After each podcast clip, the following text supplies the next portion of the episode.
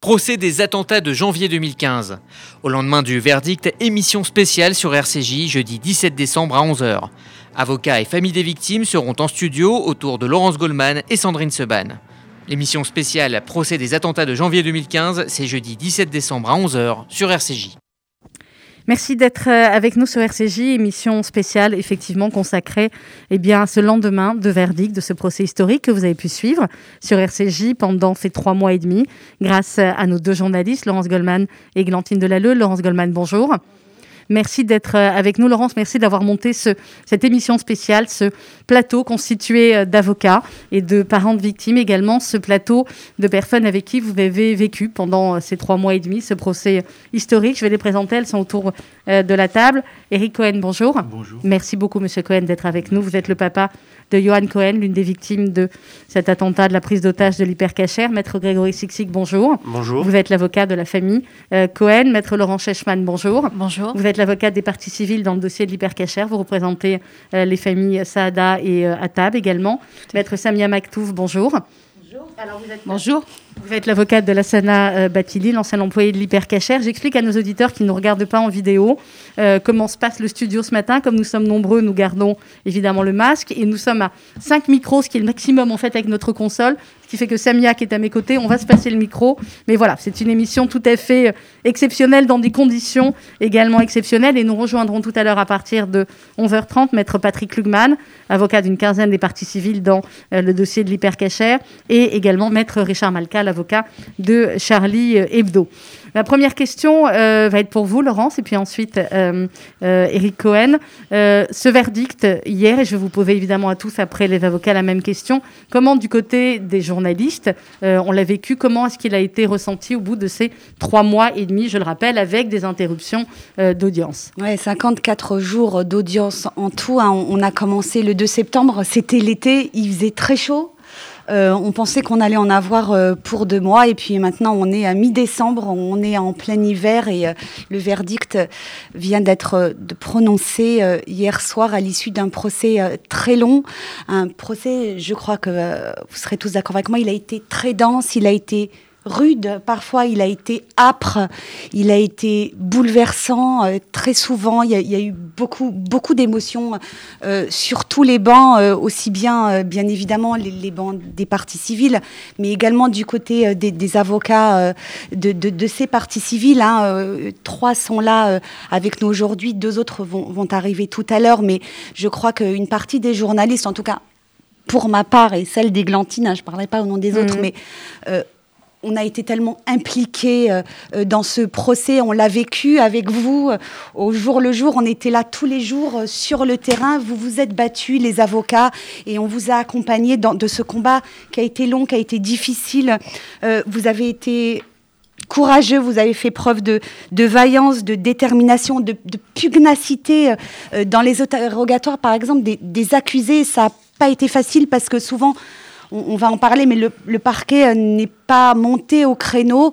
Et, vous l'avez fait, euh, euh, Samia Maktouf, vous l'avez fait, Laurent Sechman, Grégory Sixic aussi, vous l'avez fait au nom au nom de, ces victimes de l'hypercachère, Eric Cohen est, il est avec nous au nom des familles Atab, Saada, euh, et puis euh, au nom de, la Sana Batili, euh, qui est le héros de, cette séquence de prise d'otage de l'hypercachère qui a été contestée, qui a été malmenée, qui fait l'objet de menaces directes, de menaces de mort. Mhm. Vous l'avez raconté, je vais vous laisser le dire pendant l'audience. Et voilà, ce, ce bateau, on a été dessus tous ensemble pour arriver au verdict ce que les journalistes en ont pensé. J'ai regardé un peu les titres de la presse euh, euh, ce matin. Ils parlent d'un verdict nuancé et on va en, parler. On va expliquer ce, que ça s'est passé. Hmm. Euh, mais je crois que finalement les parties civiles, leurs avocats euh, ont été entendus et la justice a, été rendue. Je pense que c'est ça qui est important aujourd'hui, même si euh, on va en parler. Et on va en parler. On bah, va, y aura une, deuxième étape. Il y aura une autre étape, mais effectivement, notre but euh, ici à RCJ, c'était de donner la parole ce matin aux avocats, mais aux avocats des parties civiles, c'est très clair, et, et, aux familles des, des victimes. Eric Cohen, c'était une épreuve, évidemment, ce procès, une épreuve difficile, compliquée pour vous, pour votre famille, pour toutes les familles de, victimes. Comment vous vous sentez ce matin? Comment ça va? Euh, Normalement, on va dire. très content, très content que ce procès soit terminé. Euh, voilà. Quoi vous dire d'autre? Ça a été éprouvant pendant mhm. trois mois et demi. vous avez été tous les jours là-bas? Tous les jours, oui, pratiquement tous les jours. Oui, oui. Ça me tenait à cœur, surtout pour honorer la mémoire de mon fils. Vous, vivez en France aujourd'hui Vous vivez en Israël Donc vous êtes venu d'Israël pour ces trois mois et demi Comment vous avez ressenti le verdict hier Après, votre avocat parlera peut-être plus de... Oui, c'est ça. Moi, je ne suis pas habilité. Hein. Il y a trois avocats sur le plateau. Donc, euh, bon, mais moi, j'ai réagi à chaud. Euh, mon sentiment était mitigé, quoi, parce qu'on parlait de procès historique. Et c'est vrai que j'ai eu ce sentiment que, à l'annonce des peines, euh, bah, enfin moi, avec mes idées à moi, hein, je me suis dit qu'il y avait quand même euh, à peu près 5, euh, détenus qui allaient sortir prochainement. Mhm. Voilà, donc, mais, mais, comme je vous dis, je ne suis pas habilité. Il y a des avocats sur le plateau. voilà. Oui, oui, mais c'était votre ressenti. Moi, c'était mon ressenti à chaud. Voilà. Et Eric Cohen, Sandrine, je, le suis euh, pratiquement depuis le, premier jour. Euh, je, l'observe, je le regarde, je lui parle tous les jours euh, avec son avocat Grégory Sixic. Vous avez été très entouré par votre famille. Hein. Vous n'avez jamais été seul sur ces, ces, bancs dans la salle d'audience. C'est ça qui vous a permis euh, de tenir, hormis le fait que vous portiez le combat de la mémoire de Johan Oui, c'était important que je sois euh, entouré. Oui, c'est vrai que j'ai eu euh, tout le temps mon beau-frère, ma nièce, mon frère. c'est vrai que c'était important de les sentir à côté de moi, c'est sûr. Qu'est-ce que vous avez envie qu'on dise de Johan, votre fils, aujourd'hui? Qu'est-ce que vous avez Vous en avez fait un portrait très juste et très mhm. émouvant mhm. lorsque vous avez témoigné à la barre? C'était un jeune homme de 20 ans. Oui, oui. Ah bah, comme je l'ai comme je l'ai dit, hein, c'était un enfant rempli de qualité. Euh, voilà, c'était un enfant qui qui te qui euh, je trouve pas mes mots, excusez-moi. C'est pas grave. Euh, il était altruiste, il avait des projets. C'était quelqu'un qu'il fallait connaître, quoi. C'est vrai que tous les enfants sont voilà sont sont chers, mais voilà, je vous dis c'est euh, c'est un fils. Euh, il, a, il a jamais dit non à ses parents. Euh, toujours élevé dans la droiture, comme je l'ai dit, dans le respect des trois religions. Mhm. franchement, que des qualités. voilà, c'est ce que je dis toujours. c'est prendre une vie comme ça à 20 ans, gratuitement comme ça, c'est trop difficile à accepter. Comme j'ai dit, voilà les peines, les peines en soi. Voilà, je, bien sûr, j'ai montré mon mécontentement, mais bon, c'est pas ça qui va faire la différence pour moi. La, seule chose que je retiens, franchement, de ce procès, et j'espère que je vais m'y tenir, c'est tout le temps de perpétrer le nom de Johan. Tout le temps, tout le temps. C'est ce sentiment que j'ai au fond de moi à la fin de ce procès. Et vous pouvez compter sur nous ici pour continuer de le faire. Merci beaucoup. Maître, euh, oui, Maître Maktouf, vous avez, euh, oui, parce que vous avez euh, révélé euh, pendant votre plaidoirie euh, que Johan Cohen et Lassana Batili non seulement travaillaient ensemble, mais surtout ils étaient très proches et très amis. c'est comme un espèce de pied de nez à tout ce qu'on a vécu pendant ce procès. Euh, Lassana est musulman, Johan Cohen était juif, il portait la kippa, il est mort parce qu'il était juif. Et pourtant, au-delà de leurs différences, ils étaient très amis et très proches. C'est très symbolique. Oui, tout à fait. Je voulais insister sur ce, cette relation fusionnelle. Je voulais le faire à la demande de Lassana Batili parce que, je l'ai dit à l'audience, il s'appelait Baba petit père. Ils étaient extrêmement proches. Euh, Lassana a perdu un ami, un frère. Euh, j'ai également rappelé la, proximité entre Lassana et, euh, Cohen, Johan Cohen. C'était une, une, fusion d'âmes. Et j'ai également rappelé combien euh, Lassana pouvait être, mais très, très, très, très loin de euh, Koulibaly, alors qu'ils sont à 20 km village à village, alors que son frère proche, c'est bien Johan Cohen, et, et j'ai tenu à le faire à la demande de Lassana Batili. Voilà, donc c'était très très important. Et puis je voulais aussi montrer que les distances ne se créent pas avec euh, des appartenances ethniques ou, religieuses ou, civilisationnelles. C'est des relations qui étaient euh, depuis le début, depuis que l'Asana a connu Johan, il y a une relation qui, s'est forgé.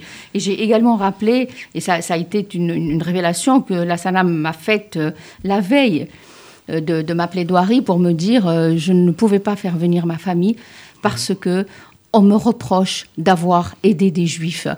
Et c'est quelque chose, c'est très poignant et c'est quelque chose qu'il vit difficilement. Mais pour autant, comme il l'a dit, je reprends ses propos. Si c'était à refaire, il l'aurait fait exactement de la même manière. Merci, maître Mactouf. Maître... Oui, allez-y, Eric. Parce que juste, euh, je me permets euh, d'intervenir.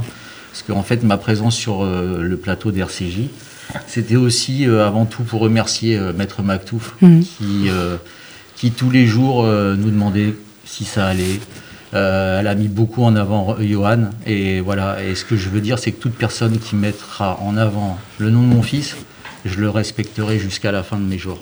Et je suis là pour aussi remercier euh, Maître Maktouf et, et aussi la SANA.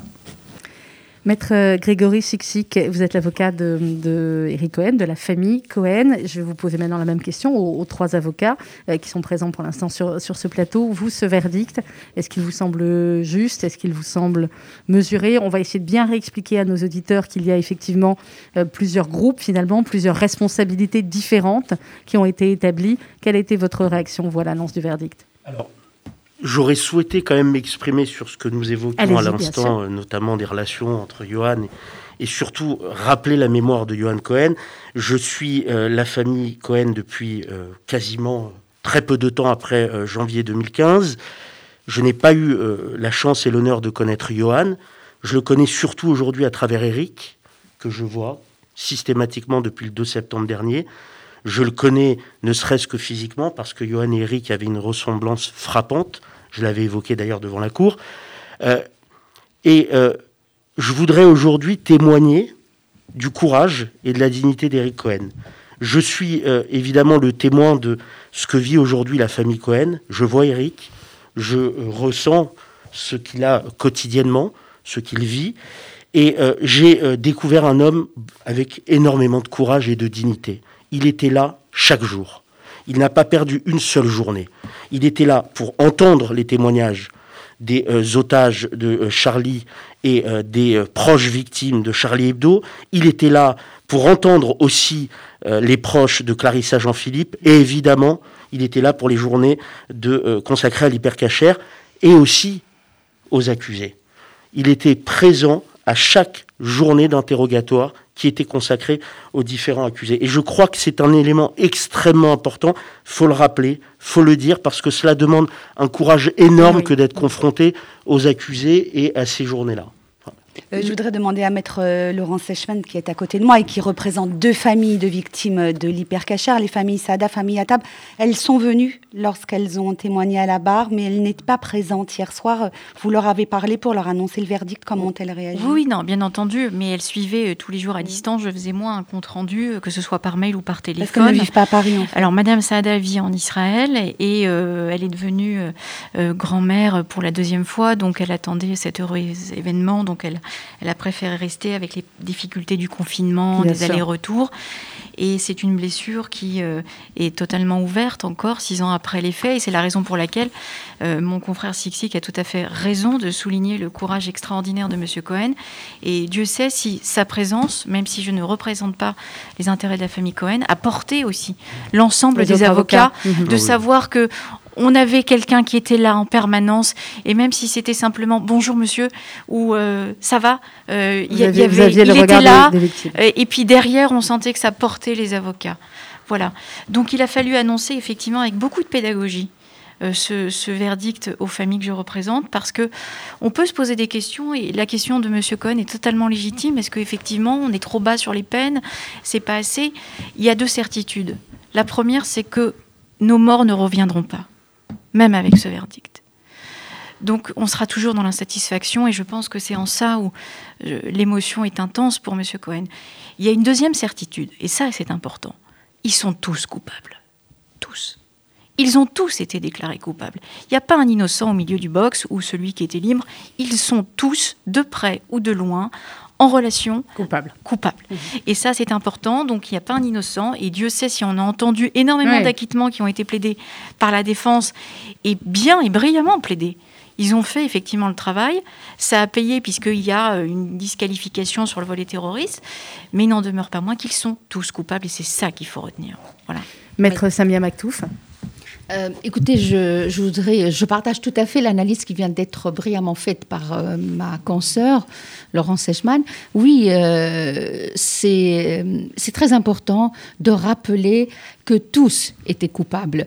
Maintenant, vous savez, nous sommes autour de cette table trois avocats on ne peut pas ne pas considérer la, motivation, les liens, l'application de la loi. Alors euh, oui, euh, oui, c'est une déception euh, pour parce que si des, accusés, des accusés contre lesquels n'a pas été retenu le caractère terroriste de l'association de malfaiteurs, mais est-ce que pour autant, euh, il, fallait, euh, il fallait, au vu du dossier, au vu du profil de, ces accusés, euh, forcer la main et retenir la qualification terroriste? Je ne sais pas. Il va y avoir un appel et surtout, il va y avoir d'autres procès terroristes.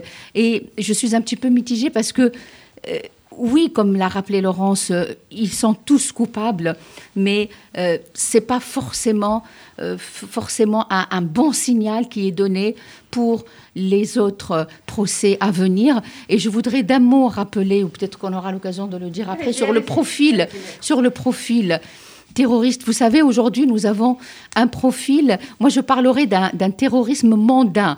Nous avons un beau gosse qui est habillé en, chemise slim, où on voit apparaître le dessin de ses muscles.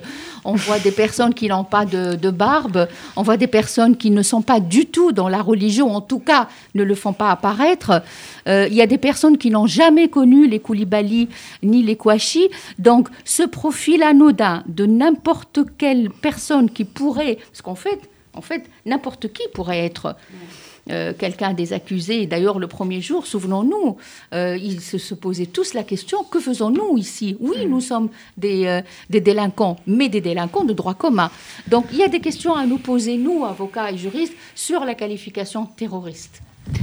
Maître Chechman, vous voulez réagir et Maître, Maître ensuite. pardon, excusez-moi. Simplement pour répondre à Samia, effectivement, la, la, Cour d'assises a joué la sécurité mhm. dans ce verdict. Je pense que pour ne pas qu'il y ait trop d'appels. Trop d'appels, pour pas que ce soit une, une, une, une bis répétite en appel avec euh, trois mois de procès, euh, euh, un nombre important de parties civiles, des mobilisations de moyens. Parlons moyens parce que mhm. ça coûte énormément aussi à la justice, soyons clairs. Donc je pense qu'ils ont joué la sécurité et l'axe de motivation du verdict est le suivant. Trois questions se sont posées à la Cour pour raisonner en fait. Et si une des questions, il était répondu par la positive, à ce moment-là, l'accusé pouvait être condamné ou condamné pour association de malfaiteurs terroristes. Première question, c'était est-ce que les accusés, ou l'accusé en question, ou les accusés, connaissaient personnellement Amédi Koulibaly ou est-ce qu'ils l'avaient rencontré Première question. La deuxième question, c'est est-ce que l'accusé lui-même était radicalisé ou des signes de, radicalisation apparaissaient dans son profil? Et la troisième question, c'est est-ce que l'accusé pouvait avoir connaissance, même s'il n'avait pas rencontré Amédi Koulibaly, d'une finalité terroriste de son acte ou du projet terroriste? Ils ont joué la sécurité. Si il y avait oui sur une des trois questions, l'association de malfaiteurs à visée terroriste était retenue. S'il y avait un nom qui apparaissait, c'était association de malfaiteurs sans visée terroriste. Sans visée terroriste. C'est très clair. C'est de la sécurité. Sans rentrer dans tous les détails du profil de chaque accusé, bah, qui pour nous euh, est très connu, mais pour les auditeurs euh, le serait moins. En fait, il y, a deux groupes dans, ces, parmi ces 11 accusés, il y a la garde rapprochée, entre guillemets, de Koulibaly, qui mhm. l'ont connu, euh, euh, pour certains, en prison, qui l'ont côtoyé, qui l'ont accompagné. Donc ceux-là sont condamnés pour association de malfaiteurs terroristes. Et alors, il y a le deuxième groupe, et vous allez nous en parler, vous allez me dire si vous êtes d'accord avec ce que viennent dire vos consoeurs. Ceux de la filière belgo-ardennaise, là, comme on les a appelés, mhm n'ont pas été en contact direct avec Koulibaly. Et pour eux, en fait, c'est le doute qui a, qui a prévalu finalement. Moins. On ne sait pas si euh, ils avaient connaissance du projet terroriste ou non de Koulibaly. On ne sait pas s'ils avaient connaissance de la radicalisation. Euh, bon, on a des présomptions, vous l'avez tous plaidé, euh, Maître Sixic. Bah, alors, disons qu'évidemment, la chose qui compte devant une cour d'assises spécialement composée, surtout en matière de terrorisme, c'est la preuve. Je comprends évidemment les questions qui se posent du côté de, certaines victimes, et notamment du côté d'Éric. néanmoins, bon, je crois que la Cour d'assises a suivi une certaine logique, et je rejoins ce que vient de vous indiquer Laurence, en mettant deux types de personnes. Les uns qui connaissaient parfaitement Amédi Koulibaly, qui avait connaissance aussi euh, bah, de son, son appartenance aux théories, aux théories djihadistes, qui eux-mêmes parfois épousaient ces mêmes théories, mhm. et d'autres qui n'avaient pas de lien direct avec Amédi Koulibaly et qui n'étaient pas parfois eux-mêmes, euh, qui n'avaient pas parfois eux-mêmes d'affiliation aux théories euh, djihadistes. Et c'est en cela que la Cour d'assises a, a raisonné. C'est de cette manière euh, que la Cour d'assises a permis de distinguer ceux qui pouvaient être condamnés pour une association de malfaiteurs terroristes et ceux qui pouvaient être condamnés pour une association de malfaiteurs euh, simple. Laurence? Oui, euh, maître Maktouf, Samia Maktouf, au cœur de votre plaidoirie, il y avait quand même cette dénonciation euh, du salafisme et vous avez été, je crois, la seule des avocats des partis civils à, plaider euh, sur le salafisme, euh, sur le djihadisme, l'idéologie purement islamiste radicale. Est-ce que vous avez le sentiment que, dans, dans, ce jugement de la cour d'assises, ces éléments-là ont vraiment été inscrits dans le marbre et que ça va rester c'est l'idéologie qui a armé le bras, euh, euh, le bras des terroristes et de, leur, euh, et de leurs Moi, je voulais écarter une chose et je vous remercie de me donner l'occasion d'en parler. Parce que certains accusés parlaient de procès contre les musulmans et contre l'islam. Ce n'était pas le cas et je voulais le préciser en mon nom personnel. C'était un, et, d'ailleurs, je, je l'avais immédiatement écarté. Ce n'est pas un procès qui juge et condamne une religion. C'est un procès qui était censé juger et condamner des personnes qui, par le biais d'une idéologie mortifère, voulait semer la mort, voulait nous faire euh, changer et nous, nous, nous, modifier notre euh, mode de vie, voulait nous, nous, nous empêcher de nous exprimer, euh, voulait que l'état de droit se transforme en charia. donc c'est ça. Et, ce que je voulais, lors de, de, ma plaidoirie, ce que j'avais précisé, j'avais parlé, j'ai dit deux mots sur la secte de la bianderie et sur une association qui malheureusement devenu aujourd'hui célèbre depuis euh, euh, l'assassinat de Samuel Paty, l'association Sanabel, qui, euh, au moment du procès, et bien même avant, au moment de l'instruction, ça paraissait tout à fait quelque chose d'anodin. Alors qu'en fait, cette association qui euh, venait en aide aux détenus euh, musulmans en France utilisait ce biais d'entrer dans les prisons pour distribuer et jouer le rôle d'endoctrinement et de radicalisation. Et non, pas, non moins que Némouche et Fabien Étaient en relation avec cette association. Donc oui, comme le disait Laurence, euh, c'est vrai qu'on peut ne pas connaître les Kouachi, mais euh, aujourd'hui, il va falloir qu'on raisonne, et pardon de le répéter, sur une nouvelle forme de terrorisme qu'on doit condamner. Et, juste pour, pour, pour terminer, Aujourd'hui, nous avons vu, on, le verra encore plus lors du, procès euh, du, 13 novembre du Pataclan, du Stade de France et des terrasses, cette délinquance qui gravite autour des terroristes. Euh, Salah Abdeslam n'a pu se maintenir, Abaoud n'a pu rester trois jours caché à la porte, à une des portes de Paris, que parce qu'il a bénéficié de logistique, de soutien financier et autres. Donc c'est cette délinquance qu'il va falloir qu'on juge. Et lorsqu'ils disent nous sommes des délinquants de droit commun, je suis désolée, il ne s'agit pas de délinquants de droit commun. Ce sont des terroristes. Maître Siksik et Maître Chechman. Effectivement, alors je rejoins euh, évidemment euh, ce, que, ce que vient de nous indiquer Samia.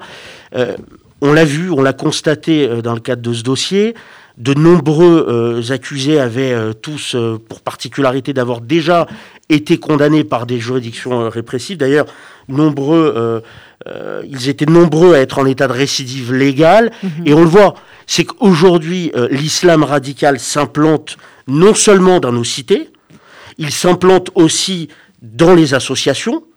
Je crois que euh, ça a été dit, ça a été plaidé, très largement plaidé. Et, je crois qu'il faut le combattre. Il faut le combattre de quelque manière que ce soit, et il faut surtout le dire et avoir le courage de le dire.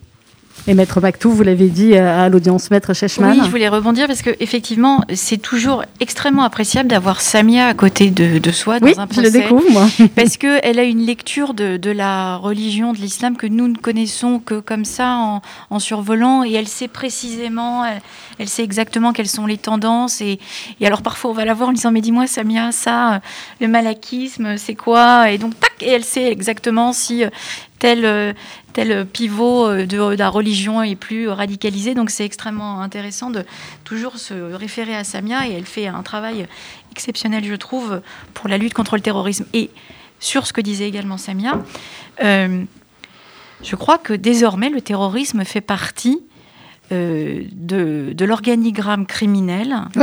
De droit commun. Il faut s'y résoudre. Euh, on n'est plus sur une poussée politique comme pouvait y avoir le, terrorisme dans les années 80, 70 ou autres. C'est carrément. C'est une autre forme. C'est une autre forme. Et désormais, le criminel de droit commun a intégré dans sa logistique ou dans son panel d'actes la possibilité de venir en aide à un terroriste. Et pour lui, Terrible, hein et le pour lui, il n'a pas le sentiment d'être un terroriste. Il a le sentiment d'aider un autre criminel qui lui ressemble. Et c'est ce procès. Et c'est véritablement ce procès. Et notre confrère euh, Malka, qui va venir tout à l'heure sur vos ondes, vous, le dira, il a plaidé, il a plaidé euh, le crime d'indifférence. Cette indifférence qui est, qui fait qu'on peut entendre euh, sale juif, sale intel, sale ceci, sale cela, sans euh, se, sentir offusqué euh, des propos absolument odieux qui sont tenus par l'interlocuteur. Et c'est ce crime d'indifférence-là qu'a très brillamment relevé notre confrère Malka, qui fait qu'aujourd'hui, on se retrouve à des convergences de criminels mhm. qui s'entraident et on a un verdict. Qui ne voit aucune, aucune difficulté, aucune à, difficulté à faire euh, du trafic de drogue le matin et à aider donner des terroristes un, une arme qui va atterrir euh, dans une salle de rédaction euh, avec les Kouachi ou dans un hyper cachère avec Koulibaly. Ça mhm. Ça leur pose pas de questions parce qu'ils ne se posent pas la question parce que pour eux, l'acte est légitime, c'est mhm. un acte criminel. Point barre. Et puis alors, il y a cette notion dont on a beaucoup parlé que bon nombre d'entre nous ont découvert pendant ce procès et, Maître Maktouf l'a bien expliqué, c'est la takia. Alors cette fameuse takia, cette dissimulation qui est propre à l'islam radical, elle a été utilisée à charge et à décharge finalement, parce que vous, partie civile, vous avez dit, mais ils pratiquent la takia, ils dissimulent leur islam radical, pas, tous, pour certains, et la défense, à contrario, a dit, non mais c'est Koulibaly qui pratiquait la takia, il n'est pour ça, il se dissimulait. Il pas dit Il n'a jamais dit à euh, Pouilly Prévost, euh, Polat et compagnie euh, qu'il était radical radicalisé, qu'il pratiquait. Et c'est cette notion très subtile, en fait, qui, qui, a été en cause un peu, une espèce de filigrane tout au long de ce procès, euh, Maître Mactouf. En fait, c'est une euh, notion qu'on a retrouvée euh, tout au long des procès terroristes. Moi, je l'ai découverte au procès Mera par le comportement d'Abdelkader et toute la filière. c'est quelque chose qu'on continue à suivre aujourd'hui. Aujourd'hui, la taquia évolue aussi parce que, vous savez, je le disais tout à l'heure, le terrorisme évolue, la évolue, la dissimulation, cette forme de dissimulation qui euh, diffère, je ne vais pas rentrer dans les détails, entre les chiites et les sunnites, mais ce qui est important euh, que, ce, que je, souhaiterais relever là, c'est euh, la, manière dont, dont c'est fait.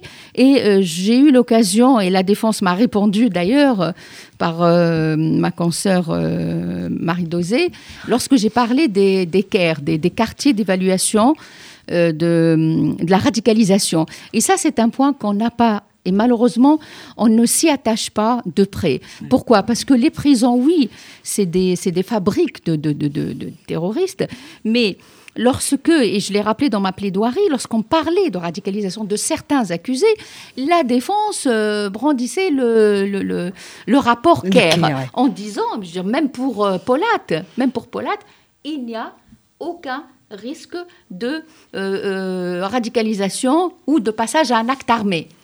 C'est exactement ça. Et on avait ça, et moi j'avais plaidé la dissimulation. Et j'ai dit, malheureusement, les guerres sont imperméables à ces postures, parce que c'est presque un QCM qu'on leur donne. Donc c'est très facile de le préparer. et c'est en ça, excusez-moi de prendre la parole sans, que, sans qu'on me euh, mais c'est en ça où les débats ont été euh, d'une âpreté euh, assez folle, c'est que précisément, on a pu faire vivre les accusés en leur posant des questions.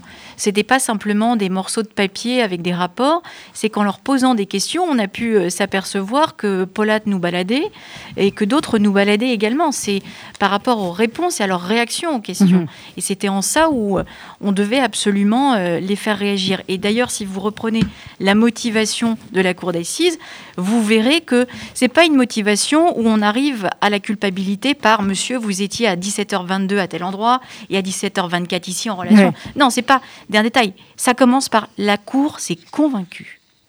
C'est-à-dire que c'est vraiment par rapport au débat qu'on a pu mener, à la lutte qu'on a pu euh, poser, et, et, ensuite aux plaidoiries qui ont rassemblé tout ça, qui fait que la Cour a pu se convaincre et avoir sa propre conviction, son intime conviction sur la manière dont il pouvait réagir dans le box.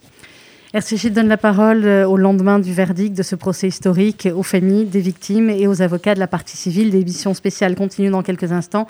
Maître Patrick Lugman nous a rejoint en studio. Maître Richard Malka euh, suivra. On marque une toute petite respiration musicale. C'est Renaud uniquement que nous avons choisi aujourd'hui avec euh, l'une de ces deux chansons écrites après les attentats. Et on se retrouve juste après sur RCJ.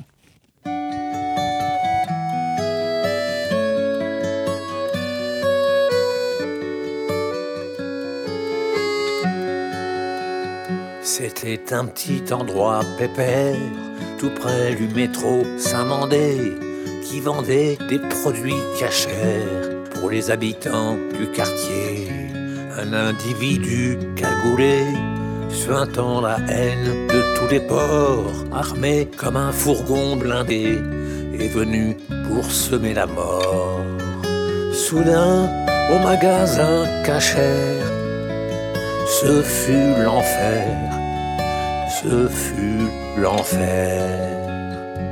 Il a tiré à tour de bras avec de la haine plein les yeux, surtout ceux qui portaient qui pas sur les enfants, sur les petits vieux. Certains pleuraient les bras en l'air, d'autres se cachaient où ils pouvaient. Le sang glacé, c'était la guerre, tout près du métro Saint-Mandé. Le magasin cachère. C'était l'enfer, c'était l'enfer. Mais quelle est cette époque immonde? Nous avons perdu l'essentiel avec de la peur plein le monde, avec de la haine plein le ciel.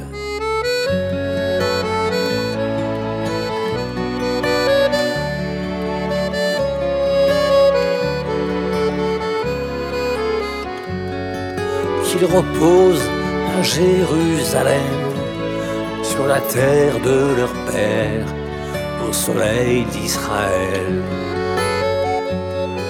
Je veux leur dédier ce poème, leur dire qu'ils nous sont chers, qu'on n'oubliera jamais. Je veux leur dédier ce poème, leur dire qu'ils nous sont chers n'oubliera jamais. La très belle chanson de Renaud, euh, Hyper Cachère, édition spéciale ce matin euh, sur RCJ depuis 11h. Nous donnons la parole aux avocats des parties civiles et aux victimes. Avec nous en studio, Eric Cohen, le papa de Johan Cohen, première victime de la prise d'otage de l'Hyper Cachère. Maître Grégory Sixic, avocat de la famille Cohen. Maître Laurent Chechman, avocate des parties civiles dans le dossier de l'Hyper Cachère pour les familles Saada et Atab. Maître Samia Maktouf, l'avocate de la Fana Batili. Et nous a rejoint en studio Maître Patrick Lugman. Bonjour. Patrick, vous êtes l'avocat d'une quinzaine de parties civiles dans ce mm. dossier de l'hypercachère, plusieurs otages, plusieurs associations, dont l'UEJF et le CRIF.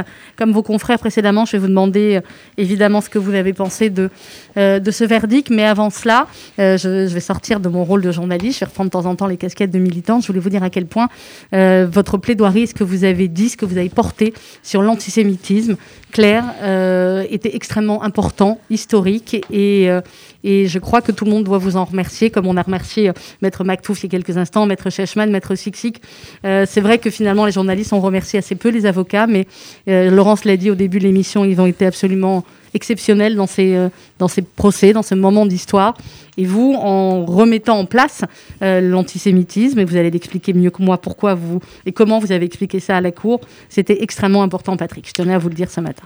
Déjà, merci Sandrine. Et il n'y a pas de hasard, il n'y a que des rendez-vous, dit le proverbe. Et moi, je trouve que c'est important de se retrouver ce matin à cette heure-là, lendemain du verdict criminel, dans cette configuration sur votre antenne dans un lieu qui est un. Euh, Laurence Goldman et, Glantine, pour votre antenne, ont suivi toutes les audiences de ce procès, mais qu'on puisse débriefer entre nous. Et j'ai plaisir à retrouver euh, mes confrères euh, avec qui on a ouvré, les parties, les victimes. et c'est bien qu'on ait un moment qui soit pas comme on aurait dans un autre média qui est peut-être désincarné, peut-être plus pointu sur cette question, mais dans un moment où on repose pour nous ce qu'a représenté ces moments, ces euh, trois mois et demi, ces 54 euh, journées d'audience. Et je pense que c'est important de le faire parce que euh, on était tous dépositaires de beaucoup de choses, je crois, qui nous dépassaient. Et on, ne plaide pas impunément. Il y, a évidemment des choses de nous, euh, de Samia Maktouf, de Laurent Sechman, de Grégory Sixic, qui sont restés dans cette salle d'audience parce que voilà, nous étions avocats avant tout, nous étions avocats à tout moment, nous avions une robe, nous respections nos confrères qui étaient de l'autre côté de la barre, évidemment, mais il y avait aussi d'autres choses qui peut-être nous inspiraient, qui nous guidaient. Euh, Laurence a même été jusqu'à citer une prière dans cette salle et je pense que c'était important. Comme moi, j'ai parlé du Shabbat. Mhm. Euh, j'ai voulu rappeler ce que c'était que faire ses courses un vendredi, et c'était la raison pour laquelle ils se sont trouvés euh, dans l'hypercachère. Donc, ce moment qui nous réunit aujourd'hui, je crois qu'il est euh, peut-être philosophiquement, en tout cas humainement pour moi, très important. Alors, Maître Klugman, euh, allez-y, Laurence, je vous en prie. Non, euh, Patrick Klugman, Patrick Klugman, mais plus généralement, euh, ainsi que les autres avocats des parties civiles et, Samia Maktouf, bien évidemment, également, vous avez bataillé pour que ce mot antisémitisme soit au cœur de ce procès. Alors, sans rentrer dans le, problème juridique hein, qui, fait que finalement, ça ne figure pas dans les motivations, votre sentiment général, est-ce que cet antisémitisme euh, euh, il est acté, il est reconnu aujourd'hui comme l'une des composantes, j'ai envie de dire, essentielles de, la, de l'idéologie radicale. Samia. Oui, pardon, je voudrais juste dire un mot avant de laisser la parole à Patrick qui va en parler beaucoup mieux que moi. Moi, c'est plus une anecdote. Lorsque j'ai parlé dans ma plaidoirie de Lassana Batili, j'avais expliqué qu'il était visé parce qu'il était juif, comme il se trouvait à l'hypercachère. Exactement. Il pensait qu'il était juif. Je, je, quand j'ai lu l'ordonnance de mise en accusation, j'ai été frappé par l'absence de prise en compte de ceux qui avaient fondé le crime euh, à l'hypercachère et que nous retrouvions comme un fil rouge dans les autres séquences criminelles.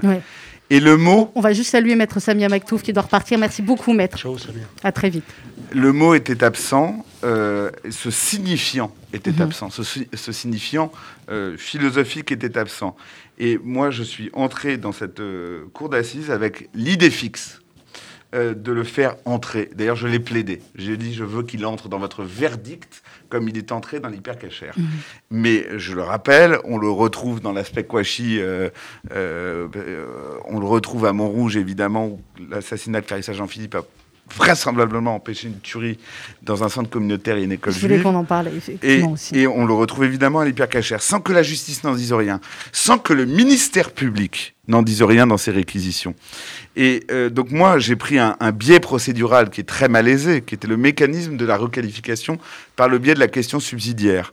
Et ça, j'étais vent contre, je le savais, mais ça me permettait qu'une seule chose, de poser l'ampleur du problème.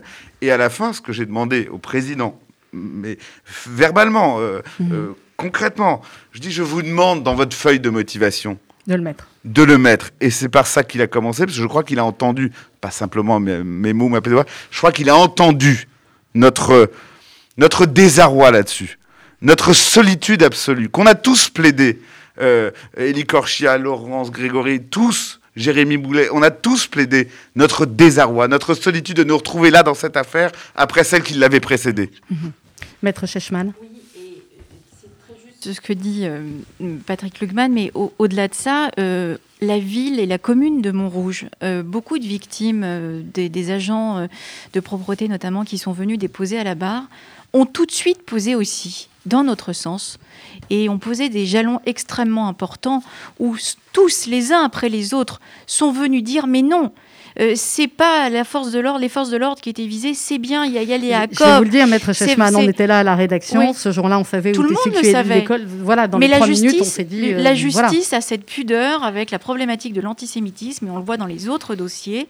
Et effectivement, l'œuvre de, de Patrick Lugman est d'avoir fait rentrer l'antisémitisme.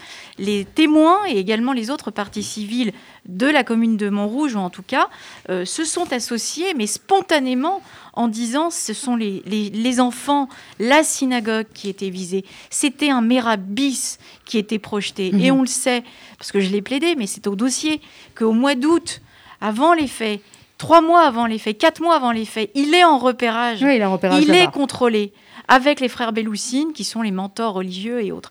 Donc, euh, moi je dis bravo que, enfin, dans la justice, il soit bien visé l'acte d'antisémitisme. Et, ce n'est pas simplement une ligne, parce que dans l'ordonnance de mise en accusation, on avait simplement une ligne mm. sur ça. Peut-être que le projet. Non, là, on a un pavé.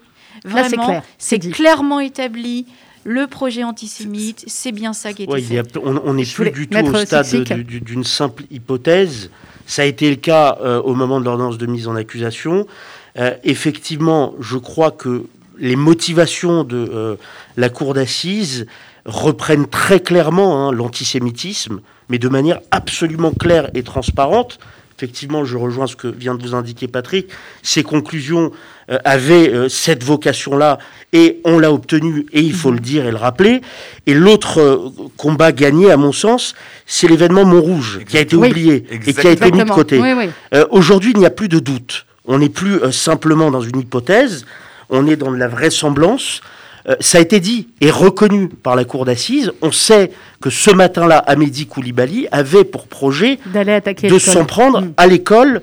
Euh, à l'école euh, Yagel Yaakov de Montrouge, rappelant évidemment les événements tragiques de Toulouse de 2012. On sait, on n'en est plus au stade de l'hypothèse, et je crois que c'est c'est un combat. C'est un, c'est un combat. Maître Kuhlmann, je voulais faire réagir. mais c'est vraiment le point sur lequel l'audience, peut-être d'ailleurs le seul, sur lequel on a vraiment progressé. Mhm. Et c'est remarquable que dans le verdict, ils le disent avec autant de netteté. Et ça, je dois dire vraiment, euh, combat collectif, euh, il y a notamment un de nos confrères qui est Victor, Victor Zaguri, qu'on doit saluer, qui a plaidé ce point. Qui a plaidé de manière extrêmement qui, technique, lui, était pour, euh, pour, les, pour le père de Clarissa Jean-Philippe. Pour le père de Clarissa Jean-Philippe. Et, voilà, mais je trouve qu'on a je, le dis parce que j'ai la fierté d'avoir appartenu à un groupe qui ne s'était pas choisi, mais qui a finalement bien travaillé ensemble. Euh, certains des confrères qui étaient là, Laurence le sait parfaitement, avaient une connaissance du dossier minutieuse de chaque PV, et Laurence Sechman, je pense, était de ce point de vue-là euh, la lauréate. mais on avait besoin de tout cela pour y arriver. Pour y arriver enfin. Et Il y a encore des cotes qui me viennent à l'esprit. En qui reviennent. on, va, on va en parler de la Chacun ses obsessions, ses marottes, ses cotes. Et c'est comme ça qu'on a réussi. Et ce procès, ça c'est rare. Euh, Sandrine, c'est rare qu'un procès existe autant, si ce n'est plus, par les victimes que par les accusés. Oui. C'est raison. Mais c'était un combat aussi, et c'est pour ça que pour nous, il était clair de donner la parole aux avocats des parties civiles uniquement. Et euh, ce procès, je l'ai dit, euh, eh bien, il a été couvert par deux de nos, journalistes, Laurence Goldman qui est à mes côtés, Glantine Delalleux qui nous a euh, rejoints. Vous avez pu les entendre tous les jours, tous les matins, tous les midis. Elle rentrait très tard. C'était un, vrai et grand travail. On ne tire pas le micro, Églantine, sinon tu vas y arriver.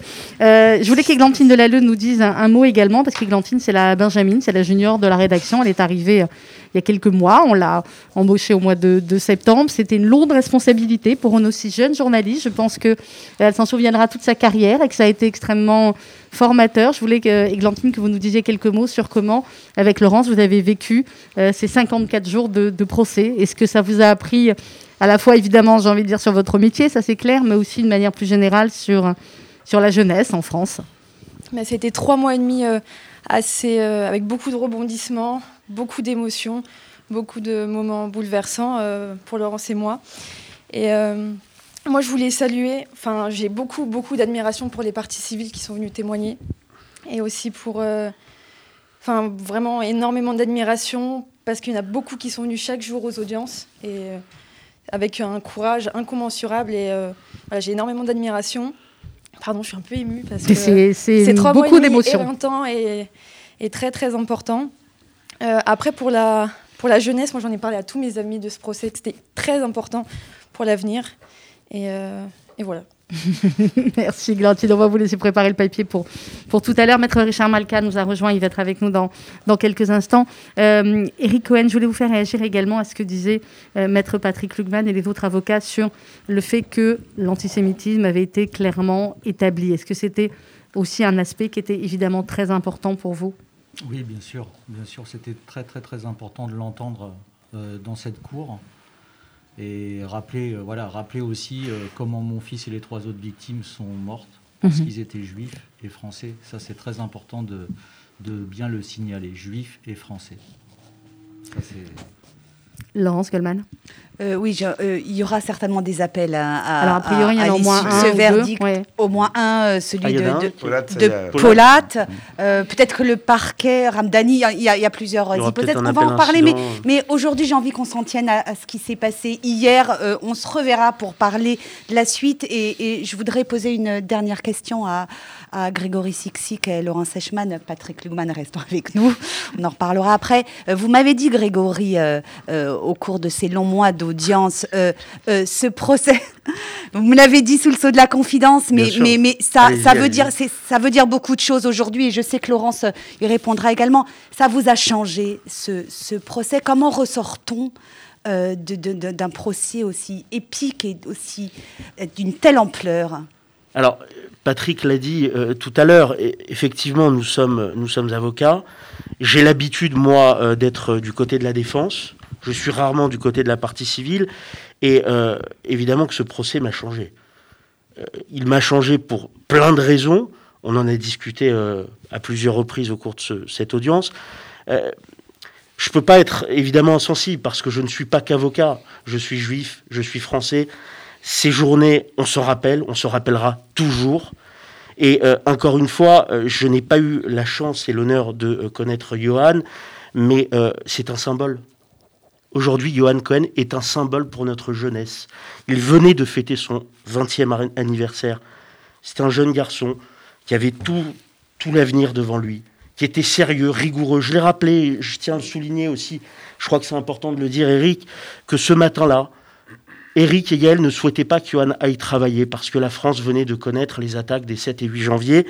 Et malgré cela, Johan, sérieux comme il était, euh, part travailler parce que son employeur refusait euh, voilà, qu'il reste euh, au domicile. Il connaîtra un destin tragique. Il s'est battu pour survivre pendant une heure, plus d'une heure même. Et c'est important de le dire et de le rappeler, et de se rappeler que Johan doit rester un symbole pour toute notre jeunesse et pour tous les juifs de France et pour tous les Français. Merci Maître Sixic. Eric, vous vouliez rajouter quelque chose Allez-y. Ça me tenait à cœur, comme je vais, je vais tourner une, page de, on va vous, on va de vous... ce fameux... Attendez, je voulais juste, on vous entend assez mal, je voulais qu'on vérifie bien le micro d'Eric. Rapprochez-vous, s'il vous plaît, merci. Voilà, je voudrais juste euh, prendre la parole juste deux minutes pour, euh, pour dire des, certaines choses qui me tenaient à cœur et qui font partie, comme je vous l'ai dit. Tout ce qui concerne Johan, j'ai assisté à ce procès de trois mois et demi. Et je ne peux pas sortir sans ce procès sans montrer quand même certaines déceptions et mécontentements. Euh, je veux juste revenir sur le fait que Greg, euh, voilà, c'est vrai qu'après les attentats du 7 et 8 janvier, euh, mon fils avait demandé, bon, à ne pas aller travailler ce jour-là. On lui avait dit non, non, non, non, il faut que tu viennes travailler. Bon, voilà, comme c'est comme ça que je l'ai éduqué, hmm. il a, il a pas voulu être contre ça et il a été travaillé. On, on sait la suite tragique sur cette chose. Je voulais juste revenir sur deux points. Euh, je suis déçu quand même, je tiens à le dire. C'est pas, euh, pas mon habitude, hein. mais euh, j'ai perdu mon fils dans l'attentat d'hypercachère. Mon fils, faut pas oublier, travailler dans l'hypercachère. j'ai respecté après sa mort les patrons d'hypercachère. J'ai été à la réouverture, j'ai posé les mésouzotes dans l'hypercachère. Et ma, déception est énorme. En trois mois et demi de procès, ne pas, avoir vu aucun des deux patrons d'Hypercacher. Je ne suis pas quelqu'un qui, voilà, qui, parle de, de, ces choses-là, mais je vous dis tout ce qui concerne Johan, comme je vous l'ai dit au début. Tous ceux qui respecteront la mémoire de Johan, je les lèverai vers le haut. Par contre, tous ceux qui ne le respectent pas, pour moi, c'est un manque de. Moi, je les ai respectés. Mhm. Alors, on peut dire qu'ils n'ont pas connu Johan puisqu'il y a eu changement de patron, mais moi non plus, je ne les connaissais pas. Et donc, euh, j'ai tout fait pour eux. J'ai été à la réouverture, j'ai été le premier client à refaire des courses. Je suis rentré quand même là où a été tué mon fils. Je suis descendu euh, là où on a posé les mésouzotes. Voilà. Donc je tenais vraiment à le dire, ma déception. Une autre déception, c'est, excusez-moi, hein, c'est euh, alors surtout, je, n'en veux pas du tout à l'avocat du directeur d'Hypercacher, mais j'oublierai pas que dans sa plaidoirie, et je répète une autre fois, c'est pas lui qui est visé, hein, mmh. mais on n'a pas entendu une fois parler ni de Johan Cohen, ni de Lassana Batili. Il faut pas oublier que c'était deux employés d'Hypercacher. Même pas cité une fois son nom, alors qu'il a vu Johan tomber le premier à côté de lui. Euh, voilà, je trouve que c'est un grand manque de respect envers Johan. Et voilà, je tenais à, le souligner aussi. Et une dernière chose, c'est que j'ai vu pendant ce procès 4-5 fois des hauts responsables des institutions juives de France mhm. qui ne, sont, ils ne se sont même pas présentés aux familles, même pas demandé comment on allait. Ils savent même pas qui on est, quoi. Et ça, voilà, je tenais à le dire. Voilà. C'est mais tout ce que je vous dis là, tout ce que je vous dis là, c'est juste pour fermer une page de ce livre, et c'est ce qui concerne Johan. Après, tout ce qui est technique, c'est les avocats qui sont, qui sont habilités. et une dernière chose, je voudrais remercier mes avocats, euh, Grégory et Alexandra Smadja, de tout ce qu'ils ont fait pendant six ans. Remercier aussi euh, Laurence Goldman, qui était là tous les jours présente au procès et qui a été euh, d'une gentillesse et d'une proximité avec nous inégalable. Je voudrais remercier aussi Myriam Fedida qui s'occupe du FSJU en Israël et M. Richard Audier également pour euh, tout ce qu'ils ont fait pour nous et tout ce qu'ils font encore pour nous. C'est notre travail, euh, Eric, d'être à vos côtés, aussi bien la radio que le FSJU. C'est notre raison d'exister et nous continuerons à le faire. Euh, pour toujours, pour vous, pour votre famille et pour, euh, et pour tous ceux qui en auront besoin. Merci, beaucoup d'être venu témoigner ce matin. Maître Siksik, merci. Maître Chechman, merci infiniment d'être venu. Euh, Laurence, on va continuer dans quelques instants. Maître Klugman, vous restez avec nous. Et je salue l'arrivée de Maître Richard Malka également à nos côtés. Richard Audy va également prendre place euh, à côté. 11h58 minutes, on marque une courte pause et on se retrouve juste après pour la suite de cette édition spéciale.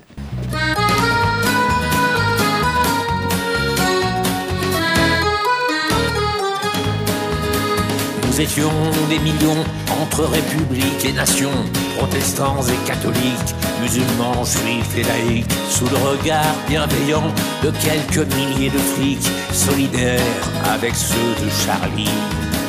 Et puis j'ai vu défiler quelques bandits notoires, présidents, sous-ministres et petits rois sans gloire. Et j'ai vu, et j'ai vu, le long du trottoir, un flic qui avait l'air sympathique. Alors je l'ai approché et j'ai embrassé un flic.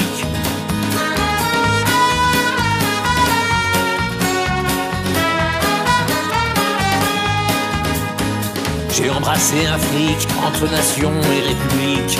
J'ai embrassé un fric, ça change des coups de trick. J'aurais pas cru il y a 30 ans qu'au lieu de leur balancer des pavés à tour de bras, j'en serrerais un contre moi. Car je me suis approché.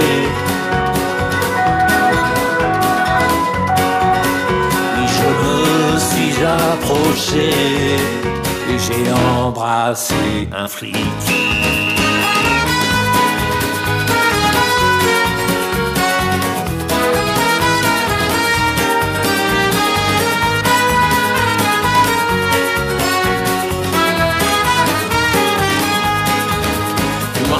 Vers la nation fraternelle et pacifique, sous le regard bienveillant de quelques milliers de flics. Et les snipers sur les toits nous faisaient avec leurs bras de grands signes d'amitié et de solidarité. Alors pour les remercier et pour la première fois de ma vie d'anarchiste, je suis allé embrasser un flic. Oui, je me suis approché et j'ai embrassé un flic je me suis approché et j'ai embrassé un flic. je me suis approché et j'ai embrassé un flic. Je me suis approché et j'ai embrassé un flic. Et j'ai embrassé un flic.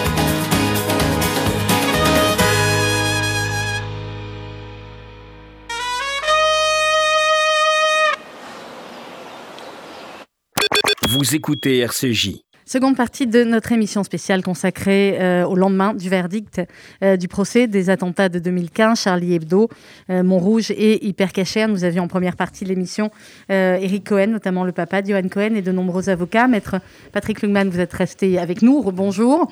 Maître Laurent Chechman, vous êtes aussi là. Vous m'avez dit je reste écouter les confrères, mais vous pouvez intervenir également. Et je salue l'arrivée de Maître Richard Malka. Bonjour. Bonjour. Merci beaucoup d'être venu ce matin. Je sais que vous êtes, vous faites rare au lendemain du verdict dans les médias français. Donc merci d'avoir choisi RCJ pour être avec nous. Vous êtes l'avocat, euh, vous êtes évidemment l'avocat de Charlie Hebdo. J'ai à mes côtés également Richard Audier, bonjour. Bonjour Directeur général du euh, FSJU. Laurent, je vais vous laisser poser la première question à Maître Malka, parce que je sais que pour Maître Malka, Maître Klugman, comme pour les autres avocats, on a à peu près 10 pages de questions. Mais je vais vous laisser poser la première question. Oui, j'ai 10 pages de questions, pardon. Mais Je vais essayer d'être bref, mais 10 pages, ça me paraît beaucoup. Non, vous restez là. Quand, reparle de, de, votre plaidoirie qui aura été vraiment euh, le moment fort, euh, ou l'un des moments forts en tout cas, de, ce, long, euh, ce long procès. Je, crois qu'elle vraiment, elle aura marqué l'histoire parce que c'était un plaidoyer vibrant, un plaidoyer fervent, un plaidoyer magistral en faveur de la liberté d'expression et en faveur de, la liberté tout court. Lorsque vous avez plaidé dans cette salle, vraiment le silence régnait, on pouvait entendre les mouches volées, il y avait toute la, toute la ferveur de, votre combat qui, passait euh, à travers euh, votre voix. Mais je voudrais, pour commencer tout simplement, avoir votre sentiment sur, sur le verdict de hier soir. Bon, D'abord, merci euh, pour ces, pour ces gentils mots. mon sentiment, bah, je l'ai dit, moi, je, je, voilà, justice a été rendue, je suis avocat, c'est pas mon rôle forcément de commenter, je suis mhm. pas juge. Je trouve que c'est un verdict équilibré avec des peines sévères, très sévères pour certains, euh, et puis euh, pour d'autres, euh, des peines inférieures à celles qui avaient été requises par le parquet. Mais voilà, les juges ont fait leur travail, ils ont apprécié, ils ont estimé que pour certains, la circonstance aggravante de terrorisme n'était pas retenue au regard probablement de ce que ils avaient ressenti du dossier, et dès, lors, bah, ils ont eu raison d'appliquer le droit, d'appliquer leur vision des choses. Ça montre, une très grande impartialité, indépendance. Après trois mois et demi où on a passé beaucoup de temps à entendre les uns et les autres, la justice est passée dans de très bonnes conditions.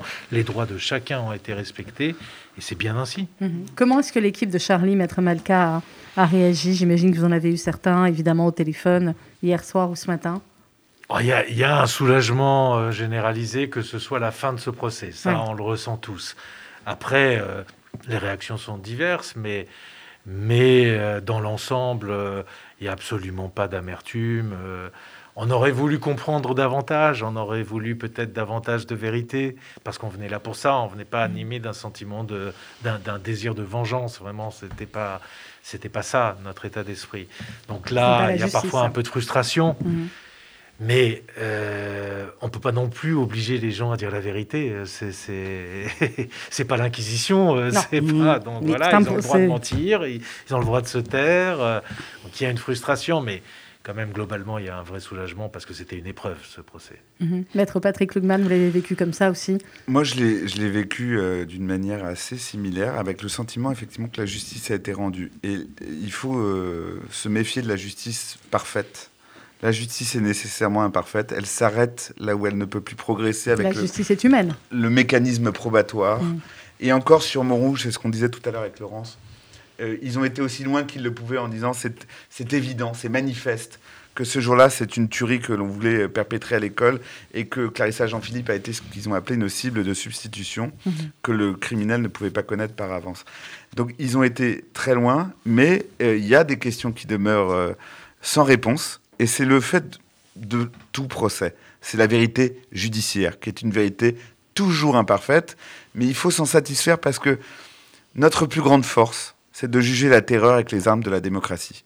Et là, je le dis avec Richard à nos côtés, les Richard à nos côtés, euh, on a été quand même sérieusement mis à l'épreuve, avec oh. des attentats mm. pendant ce procès sur des attentats, avec un risque sanitaire euh, qui a pénétré dans le box et qui a interrompu les audiences et qui, à un moment donné, a posé la question des droits de l'accusé, sur lequel nous sommes tous ici intervenus pour qu'il soit respecté parfaitement. Donc là, c'était vraiment la justice contre le terrorisme dans la limite de l'exercice, dans sa durée, dans ses conditions. Et, c'est bien que ça, a été, que ça a tenu, c'était même, je pense, essentiel.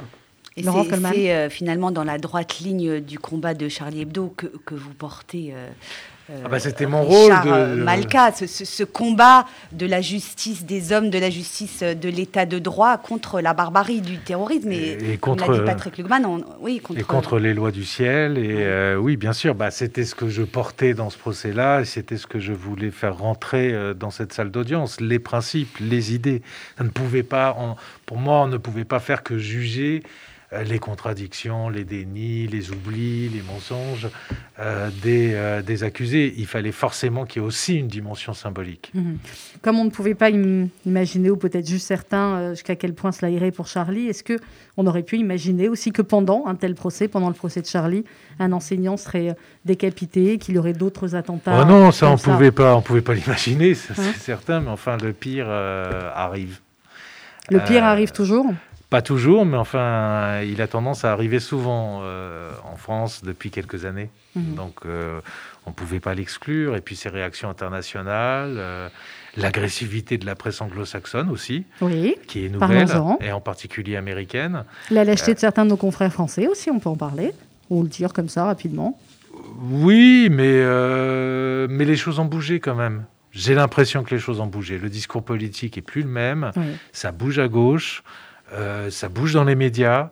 Euh, on, ça marche plus. Les accusations d'islamophobie, de vous avez le discours de l'extrême droite, c'est fini. C'est trop gros, c'est trop énorme, ça marche plus. et les gens le savent et on sent une volonté d'agir, un éveil des consciences et un rejet de ce discours-là. On nomme les choses euh, davantage. Est-ce que ça ne bouge pas trop tard, Maître Malka et ensuite Patrick Lugman? Bien sûr que ça bouge trop tard, mais nous, ça fait 15 ans qu'on tient ce discours-là, qu'on essaie de le tenir à la gauche qu'on est assez seul, euh, qu'on a été beaucoup euh, accusé, calomnié.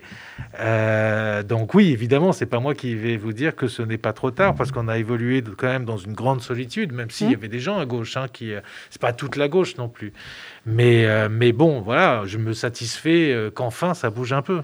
Maître Klugman et Richard Audier ensuite. Moi, parce que c'est des, des, choses qu'on a vécues tous ensemble et depuis longtemps ces questions-là, ces débats-là. Je pense que sur l'islamophobie, il a fallu euh, tous ces morts et ce procès pour, je crois, que ce terme retrouve sa réalité de mhm. piège sémantique et d'égarement idéologique pour beaucoup d'ailleurs à gauche, je tiens à le dire. Euh, mais en revanche, on a vu pendant le procès euh, la thématique de l'accommodement raisonnable, les, propos du, Premier ministre canadien. Euh, qui, nous montre que euh, en France, il y a un éveil des consciences. Je crois que la France est redevenue un petit peu elle-même. Et je crois que ça doit un peu au mot de Richard, qu'on a tous été obligés d'entendre. Je veux dire, le, corps social, tout le monde a été obligé d'entendre. Ces mots, ils nous obligent. Donc en France, je crois qu'on a un peu, on a un peu progressé. Mais quand je vois le Premier ministre canadien l'accommodement raisonnable, quand on nous dit encore que c'est des provocations, que de simplement euh, faire œuvre de liberté de la presse et de liberté de critique et de liberté d'expression, je dis que le, combat des démocraties là-dessus, cela je parle des démocraties, est encore long et incertain.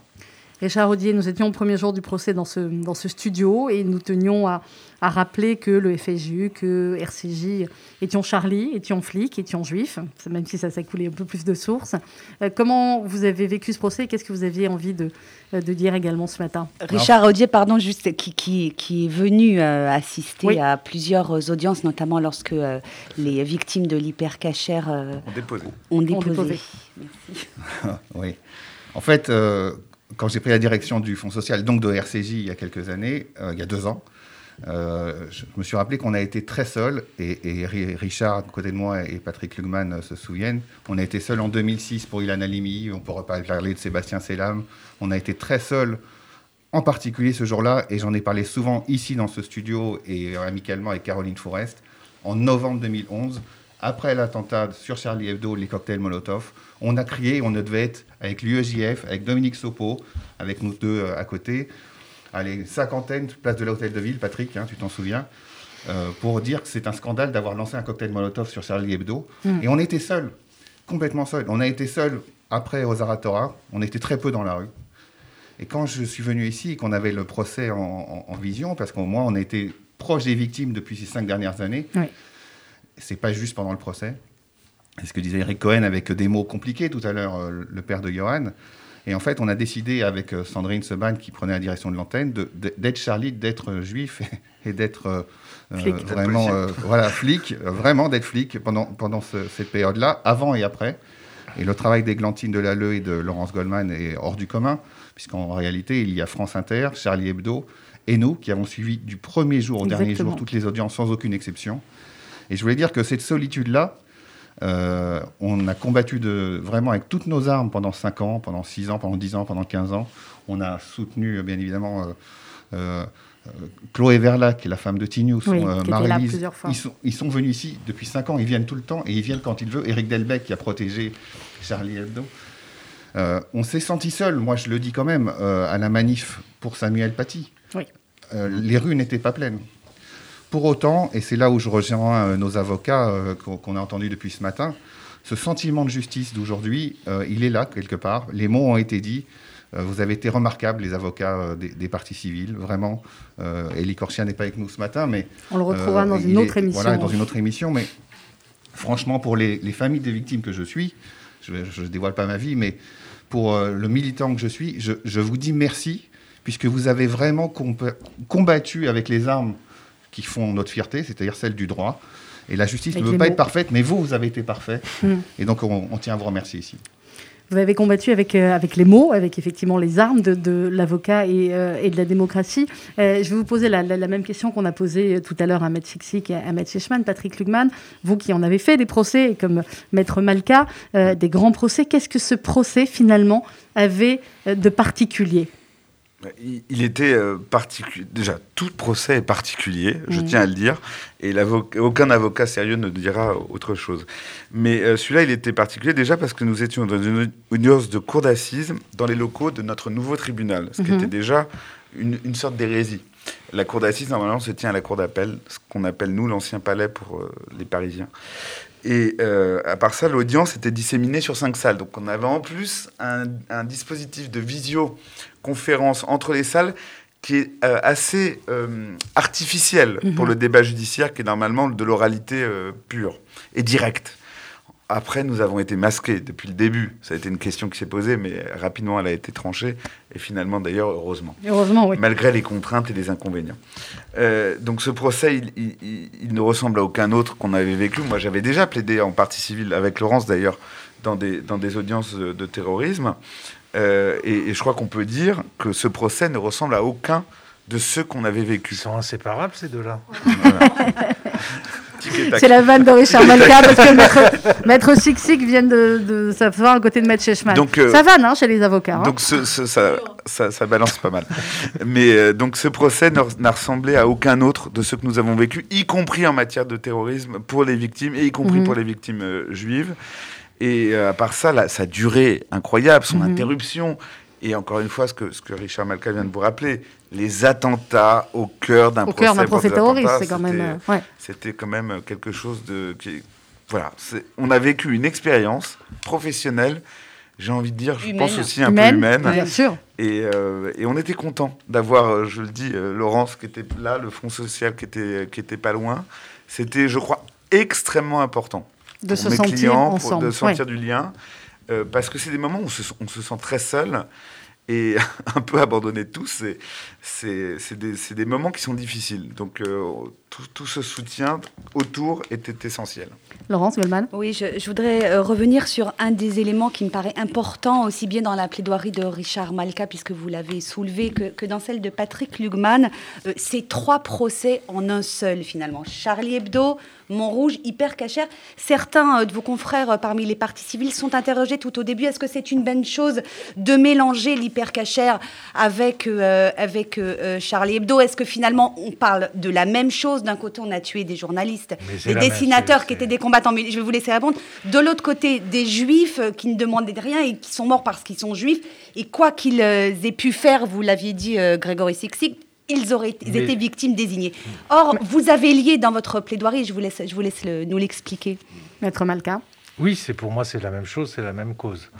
on tue l'autre on tue le juif parce que c'est l'autre, on tue Charlie Hebdo parce que c'est l'autre, parce qu'il est différent, parce qu'il refuse de se fondre, euh, parce qu'il a une singularité. Mm-hmm.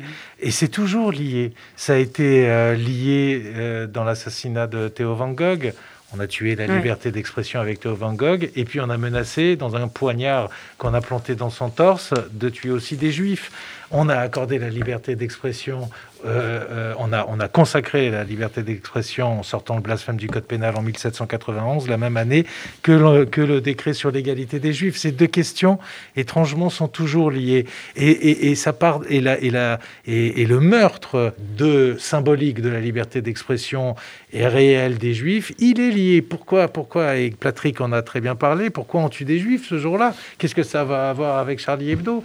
Donc ça symbolise en réalité la même chose. Donc euh, le symbole, la, force symbolique, c'est la même. Donc euh, moi, je trouve que c'était bien que ces deux questions soient liées. Et vous l'avez dit. Et je l'ai dit. Mais moi, je, pense... Patrick Lungman. Moi, c'était ma plus grande crainte, je l'ai jamais dit dire, en, en, arrivant au procès, c'était qu'il y ait une, un moment une tension soit entre les, pas, pas entre les, les, confrères, mais entre les partis. Euh, et, et, finalement, c'est ça, euh, une des plus belles choses qui sort de cette salle d'audience. C'est l'unité. C'est qu'il y avait une, une unité et mhm. une fraternité absolue. Et d'ailleurs, on ne savait plus à un moment donné qui plaidait pour qui. Euh, nous nous sommes jamais divisés, jamais divisés. Et ça, c'était vraiment fondamental. Pas faire Maître de la concurrence victimaire. Non, c'est pas, c'est pas le genre. C'est pas notre truc. Non. On s'est compris là. Hein. Non, euh, clairement. Euh, Laurence Goldman? Oui, puisqu'on a la chance d'avoir euh, Maître Malka avec nous, je voudrais que vous reveniez sur l'histoire des caricatures que vous avez bien détaillées pendant votre plaidoirie et que je pense la plupart d'entre nous ignoraient complètement. en fait, cette histoire de caricature qui, je ne le savais pas en tout cas, qui a mis le feu aux poudres, c'est une fake news à l'origine. Oui, mais alors, moi, ça m'a beaucoup étonné qu'on réagisse tant à ce que j'ai plaidé mhm. euh, il y a quelques... Parce, que pour vous, c'est Parce que moi, ça fait 15 ans que je le plaide. 15 ans, 15 ans. Euh, et que je le répète, et que je m'époumonne euh, à le rappeler. Alors, on va le rappeler encore une fois. Bah, non, mais c'est très important. Mais, non, mais ce qui est intéressant, c'est qu'il y a un moment où on l'entend. Oui, c'est ce qu'on disait tout à l'heure. c'était trop tôt. Et, et, effectivement, je rappelais que en réalité, quand le Giant Posten publie des caricatures, alors il n'y a pas zéro réaction, il y a une, il y a une manifestation mm. de 3000 personnes à Copenhague. Et puis c'est tout. Et puis pendant deux mois, il ne se passe rien. Et ces mêmes caricatures sont publiées pendant le mois du Ramadan sacré en Égypte dans un journal qui s'appelle Al-Faq. Ça ne provoque aucune réaction. Et donc, les, une, poignée d'imams danois à ce moment-là se dit mais euh, ça va pas marcher. Il faut qu'on enflamme euh, la rue arabe, les pays arabes. Donc on va faire, on va faire euh, quelque chose qu'ils ont trouvé à l'époque très intelligent, mais ils l'ont avoué après. Ensuite, et eh bien, ils ont rajouté des fausses caricatures qui venaient de sites suprémacistes blancs américains, n'avaient rien à voir du tout. Une venait euh, de France, c'était la, la, fête du cri du cochon, euh, avec des gens déguisés en cochon, ça n'avait rien à voir du tout. Ils, tout les ont mis dans le dossier, ils ont tout mélangé, ils ont été faire le tour des capitales arabes, et c'est là que le monde s'embrase, qu'il y a des manifestations, des boycotts, des, des, drapeaux incendiés et des morts. Donc en fait, c'est une mystification, c'est une supercherie, c'est une escroquerie qui est à l'origine de toute cette affaire. Patrick mais, Oui. alors Laurence aussi. Oui, mais je, je, pense que c'était l'aspect, euh, euh, en tout cas euh, rhétoriquement, moi que j'ai trouvé le plus impressionnant dans la plaidoirie de Richard, mm. c'est cette histoire de la supercherie qu'il a raconté comme un, comme un roman. Et, et c'est extrêmement compliqué à faire, avec peu de ressorts de, de pièces. Et, et, et, là, on a compris, en plus, il a fait écho dans sa plaidoirie au, nom de la rose, qui est un magnifique livre qui fait écho à cela aussi, le livre du rire. Euh, et, il nous a raconté l'histoire de ce faux, euh, et je pense que c'était absolument nécessaire, nécessaire de reposer les termes de la liberté d'expression. Et donc, on a voulu, on a voulu interdire, on a voulu critiquer Charlie Hebdo à la fin pas pour les caricatures qui ont été publiées dans Charlie Hebdo. Ils ont eu besoin de recourir au faux, au mensonge, à l'artifice, alors que donc ce qu'a publié Charlie, même pour eux, donc devait suffire à en faire une caricature libre et autorisée du prophète. C'est extrêmement intéressant. Mm. Je confirme, que maître, je confirme que Maître Malka est toujours Charlie comme nous, parce que pendant l'émission, il fait des avions en papier qu'il envoie à ses confrères et il me dit c'est Charlie. Je suis d'accord, je suis d'accord, Maître Non, mais parce que ça n'empêche pas d'être sérieux. en réalité, ce que démontre cette histoire, c'est en fait qui blasphème? Mais c'est pas nous. Ce sont ces imams danois qui ont blasphémé. Qui caricature? Qui met de l'huile sur le feu? C'est pas nous. Ce sont ces imams danois. D'ailleurs, peut-être Laurence Goldman, qui a été présente dans, dans, la salle d'audience, moi je l'ai Il nous reste cinq minutes. Hein. Oui, euh, nous raconter les réactions des, des, prévenus pendant, euh, pendant le procès, où ils lisaient Charlie Hebdo. oui, ils lisaient Charlie. Quand ils ont vu les défunts, ils ont Charlie souri, ils Hebdo, ils riaient en lisant Charlie Hebdo. C'était un moment invraisemblable au-delà de... Euh, de c'est comme Mais si... vous voyez, c'est la force du rire. C'est la force, du rire. C'est pour ça que c'est si dangereux. C'est un instrument de vérité et de liberté, et c'est pour ça qu'on veut le, tuer. Et c'est un instrument qu'on ne peut pas arrêter. Puisque même là, eux, que j'imagine pour leur propre volonté. Comme Patrick le disait, c'est l'histoire du nom de la rose. C'est dangereux le rire pour les fanatismes. Mhm. Moi, j'ai une question. Allez-y, Laurence, dernière question. Euh, je vous autorise. Euh, je, voudrais que vous nous racontiez en, deux mots comment on prépare une plaidoirie euh, telle que la vôtre. Est-ce que dès le début du procès, vous aviez vos idées en tête Je vais parler de la liberté d'expression. je vais parler de l'antisémitisme. Ça, on le sait, mais la manière dont vous l'avez expliqué, exprimé, est-ce que ce sont de longues heures? Même Laurence Eichmann aussi peut nous répondre hein, qu'elle a fait. Voilà, une, une, une, une, plaidoirie finalement assez politique.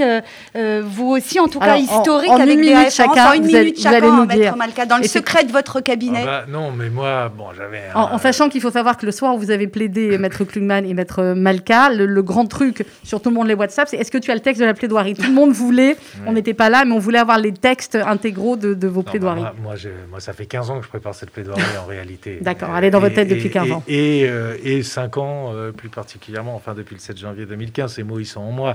Donc moi, je, je savais avant même de mettre le dans l'audience euh, mm. ce que, les thèmes que j'aborderai. Après, c'est un énorme travail parce qu'il faut la construire. moi, j'ai pas pu envoyer mes textes parce que j'écris à la main euh, mes plaidoiries. Vous les gardez après? Oui, je les garde. Et puis alors, bah, j'en profite parce que je reçois beaucoup, beaucoup, beaucoup de messages euh, sur ce terrain-là. Elle sera publiée de manière euh, longue, en version longue, parce que j'ai pas mhm. tout plaidé. D'accord. Voilà, donc il y aura, il y aura, il y aura, il y aura un livre, ça existera. Mais euh, oui, c'est un énorme travail. mais moi, j'étais déconnecté du procès, donc c'était quasiment, c'était en même temps plus facile pour moi. Mhm. parce que j'étais pas sur l'audience et un peu plus difficile parce qu'il faut imposer quelque chose qui n'a pas été à l'audience. Mhm. clairement. Maître Klugman, vous faites relire les plaidoiries ou pas du tout pour éviter que... On va, dévoiler ah quelque bah, chose. Je, suis désolée, je pose la question. moi, j'avais abordé le procès avec cette question d'antisémitisme que je voulais mettre dedans. J'avais les thématiques, mais c'était très, très, très flou. Et puis après, il fallait se nourrir de l'audience et, rassembler tout ça. Et puis à un moment donné, euh, donc j'en parlais avec les uns, avec les autres, j'étais un peu euh, bloqué. Et souvent, euh, j'ai eu des conversations nocturnes avec Richard Malka, qui est la seule personne qui a relu ma plaidoirie. Mhm. Donc, je le dévoile. Euh, même, même, les maîtres ont des maîtres. Et, euh, oui, et puis celui-là est quand même. On a tous besoin d'être assurés. exactement. À ce moment-là, j'avais particulièrement besoin d'être assuré. Et surtout, je n'arrivais pas à finir cette plaidoirie. Mhm. Et Richard m'a dit Mais en fait, ta question, c'est pourquoi les juifs? Et toute la dernière partie de ma plaidoirie est intitulée comme ça, et c'est ça que beaucoup de vos confrères ont retenu. Donc voilà, même ce qui était bon de ma plaidoirie venait de Richard Malka, je tiens à dire ici. Mais non, mais moi, c'est une question qui me fascine. Pourquoi les juifs? Non, mais c'est fascinant. Ah, ben vous savez quoi, ça fait, ça fait des millénaires. Hein, je sais bien. Le jour où vous avez la réponse, vous venez, vous nous le dites. Hein. Après, il y a des Ça sera pour le procès d'appel. Je dis à tous nos confrères, un petit problème en plaidoirie, une petite hésitation, vous appelez Richard Malka. on va, on va pas numéro, forcément donner numéro le. Voilà, il va suivre. Maître Chechman, vous aussi, allez la parole aussi à, C'est gentil. à Maître, euh, comment vous avez... Alors, euh, moi, étrangement, je, je, suis toujours dans le doute, je vais faire la bonne ashkénaze de service. Ah, voilà. On est beaucoup, je crois Mais pourquoi les ashkénazes Je ne sais pas, parce que, alors, moi, la, dans, la difficulté, c'est que moi, je n'ai pas écrit ma plaidoirie. Je, je fais ça à l'ancienne, on va dire ça comme ça. C'est-à-dire que je prépare l'entrée, je prépare la sortie. Oui. Et, au, milieu, au milieu j'ai mes codes, je sais, je sais les thématiques, donc j'ai des thématiques avec un mot. et débrouille-toi cocotte quoi. C'est vraiment ça. Ah, c'est comme vous pour les émissions. Début fin et milieu début le fin voilà. Et, et, donc on a toujours ce sentiment une fois qu'on se rassoit cette insatisfaction de se dire j'ai pas j'ai pas fait assez. j'ai pas dit comme j'aurais dû. J'ai mal fait. Ça je l'ai pas dit. Je l'ai dit dans le désordre. Et donc on, on veut tellement bien faire. On veut tellement porter la parole des victimes que l'on représente que quand on se rassoit on se dit mais pourquoi je fais ce métier parce que je le fais mal? Non. mais non, mais si, je vous assure, et c'était vraiment pas Ashkenaz. Hein. Ah oui, totalement. Mais, et donc, et, et, je sais, et sans trahir le secret professionnel, je sais que Richard a eu ce même sentiment alors que mm. il nous a tous éduqués. Ça a été une véritable leçon de plaidoirie, mais, mais vraiment, vraiment. On, ah, moi, je l'ai très mal vécu. Tellement mal vécu. Bah, on a le même problème. On a tous le même problème parce qu'on veut tellement faire pour ces familles. C'est affreux que, que vous ayez le sentiment, alors que pas du tout. c'est toujours stressant de plaider aux assises, toujours. Je, je n'emploierai pas le terme euh, exact et adéquat sur le sentiment qu'on a juste avant de plaider, surtout quand on plaide aux assises, mais c'est toujours extrêmement stressant. Mhm. Moi, de mon côté, alors j'ai évidemment euh, souhaité euh, beaucoup en discuter avec Eric pour lui demander ce que ce qu'il voulait que je dise ce jour-là, parce qu'encore une fois, il était présent chaque jour et c'était important de rappeler euh, ce que ce qu'Éric avait à dire euh, à travers ma plaidoirie. Après, euh, je n'aime pas lire. Quand je plaide, je me sens bloqué. Donc j'aime bien être aussi dans l'improvisation, ce qui ne m'a pas empêché évidemment de mettre tout un tas d'idées sur papier, mais voilà, je n'aime pas avoir mes notes sous les yeux, j'aime me sentir libre de pouvoir dire ce que j'ai envie de dire et être aussi parfois dans l'improvisation. Ce qui m'a permis d'ailleurs de d'émettre quelques critiques à l'égard d'un confrère que je peux citer, père. Je ne le fais jamais, je suis toujours très confraternel en audience, mais là je me suis permis de le faire parce que ces mots ont été odieux tout au long de ce procès et elle l'a confirmé très clairement dans le cadre de sa plaidoirie. Allez-y, très bien. Si elle attaque, moi, la radio prend Richard Malka comme avocat et Patrick Lugman, je vous prends tous. Hein, on fait un collectif. Redites-le juste au cas où, redites-le ce qu'elle a dit. Moi, je ne sais pas ce que vous pensez. Moi, le mot qui me revient à chaque fois que je dois plaider aux assises. Non, pas de De coup en père. Je suis devenu obsessionnel de, de ça. Non, mais c'est pour ça que j'ai voulu amorcer par Bernard Lazare. Oui, c'est vrai que Laurence, elle, a commencé à plaider en désamorçant par avance l'ignominie de la, la plaidoirie de contemporain. Mais moi, le seul mot qui me revient à chaque fois que je dois plaider aux assises, c'est l'angoisse du gardien de but avant le penalty. Et je trouve que ça, ça résume bien ce que ça veut dire. Vous avez été des extraordinaires gardiens de but. Euh, en tout cas, je vais vous demander à chacun un, mot, de, euh, mot de conclusion. Ça a été une édition euh, spéciale qui va se prolonger encore un petit peu avec, avec Marika Mathieu dans, dans un instant. Un mot de conclusion. Laurence, Maître Chechman, Maître Sixik, Maître Klugman, Richard Audier, et on terminera avec Maître Malka. J'oublierai jamais euh, ce que j'ai vécu euh, au cours de, ce procès. Vraiment, quoi. Je, suis fière et heureuse d'avoir euh, porté le message universel de tolérance, d'humanité, de liberté, ce qui sont les valeurs et de solidarité que nous portons au Fonds social juif unifié. merci Sandrine, merci Richard de m'avoir fait confiance à moi et à Églantine pour être là. Merci à vous. les avocats, j'en profite pour vous remercier parce que je vous ai beaucoup sollicité jour après jour sur des points juridiques que je ne comprenais point technique. Voilà. Euh, euh, souvent, encore hier soir avec Grégory, euh, jusqu'à 23 heures pour bien comprendre le délibéré. merci à vous. Et puis, ben, rendez-vous l'année prochaine pour le procès en appel. Hein. Eh ben, voilà. Alors, on, Nous en, là. on en reparlera. Et effectivement, on sera là. Maître Chechman, un mot, Maître Sixik. Oh, et voilà, on termine le tour de table comme ça. Espoir. Tikva. Ça nous va très bien. J'aime bien, j'aime bien le mot espoir. Euh, simplement, j'espère que ce procès permettra de, voilà, une prise de conscience collective. Et je le dis encore, rappelons-nous de euh, qui était Johan Cohen, ce symbole. Et puis, nous devons euh, en permanence honorer la mémoire de toutes ces victimes. Merci, maître Sixik, maître Patrick Lugman, maître J'avais conclu en disant que finalement, nous, les, juifs, on est un peu les, les, fils et filles de la République en indirect, les enfants d'Abraham et de Marianne. J'aimerais sortir de cette audience que ce soit un couple heureux. Ah bien voilà, j'aime beaucoup cette expression également. Richard Audier et ensuite Maître Malka.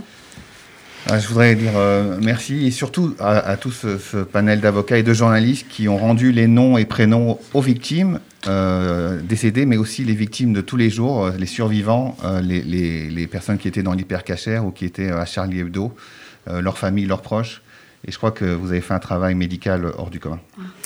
Maître Malka, et ensuite, je voulais qu'on termine l'émission avec les, noms des victimes. Maître c'est un tourbillon d'émotions, donc c'est compliqué de répondre à votre question, mais il y a, du soulagement, il y a de l'épuisement, il y a, y a de la tristesse. Euh, parce que c'est, on s'éloigne, euh, il y, a, une porte qui se ferme, c'est, une étape du deuil aussi. Parce que parler d'eux dans ce procès, c'était faire encore que Charlie, Clarissa, Jean-Philippe et les autres soient vivants. Et puis, et puis il y a de l'espoir, oui. Euh, il faut toujours garder espoir. On, a, on travaille pour ça. Mmh. On se bat pour ça on va continuer à se battre avec vous. Et si on s'est euh, battu pendant tous ces mois de, euh, procès, euh, avec à vos côtés les journalistes de RCJ, les autres confrères et, les avocats, c'est en mémoire de ces 11 victimes et de leurs familles. Philippe Braham, Johan Cohen, Yoav Attab, François-Michel Saada, Clarissa Jean-Philippe, Cabu, Charb, Tignou, Honoré, Wolinski, Bernard Maris, Mustapha Ourad, Elsa Kayat, Frédéric Boisseau, Michel Renaud, Franck Brossolaro, Ahmed Merabé. C'était par eux que nous voulions terminer ce matin. Et Clarissa Jean-Philippe, elle était là, malheureusement. Ah, tu dit, pardon. Merci beaucoup. Merci à tous dans quelques instants. L'info continue sur RCJ avec Marika Mathieu.